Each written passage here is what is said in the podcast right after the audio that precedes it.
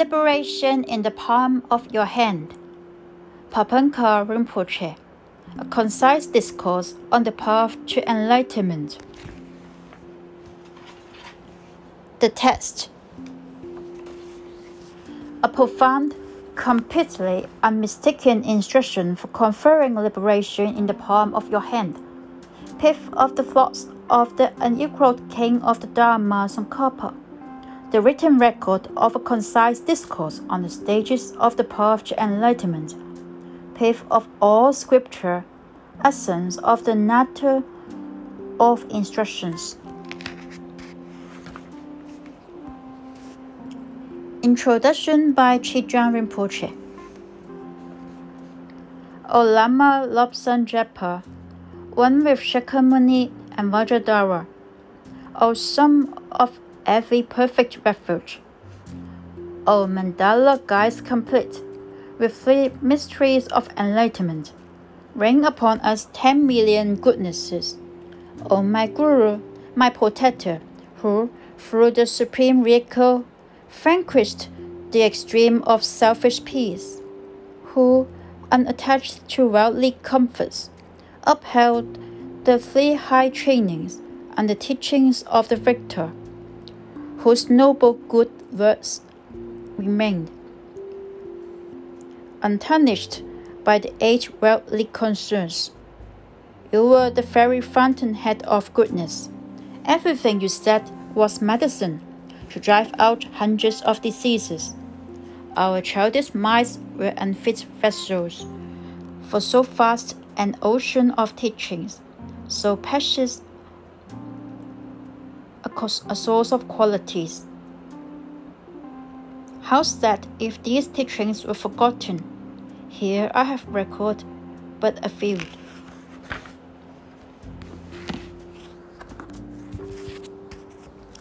Immeasurable countless numbers of Buddhas have come in the past, but unfortunate beings such as myself were not wealthy enough to be direct disciples even of Shakyamuni, the best of protectors, who stands out like a white lotus among the thousand great Buddhas, the saviors of this fortunate eon. First, we had to be forced into developing even a moment's wholesome thought. This took us to the optimum physical rebirth as a human. We have been taught this most unmistakable path, which will lead us to the level of omniscience, at which time we shall gain our freedom. But, to be brief, I was saved time and time again from infinite numbers of different evils, and was brought closer to an infinity of magnificent things. My glorious and holy Guru did this his kindness is without equal. He was, and now I shall give his name in view of my purpose. Jetsun Jampa Tenzin Chinegacho Palsampo. Although people like me are immature, uncultured, and unregenerate, there was a time when I feasted on his oral instructions into the Mahayana the supreme or great vehicle, at Chuzang Hermitage, a solitary place that was blessed by the presence of great meditators. He started the following informal teaching on the 30th, the new moon day of the seventh month of the Iron Bird year, 1921, and it lasts 24 days. People braved great hardships to get there from the three major monasteries in Lhasa, from the central province, from Tsang, Amdo, and Kham, just to taste the nectar of his oral teachings, as the thirsty yearn for water. There were about 30 lamas and reincarnation of lamas, and many upholders of the three baskets of the teachings in all a gathering of over 700. The practical teaching he gave combined various traditions on the Lamrim. the stages of the path to enlightenment. There were the two oral lineages related to the Lamrim test. Manjushri's own words.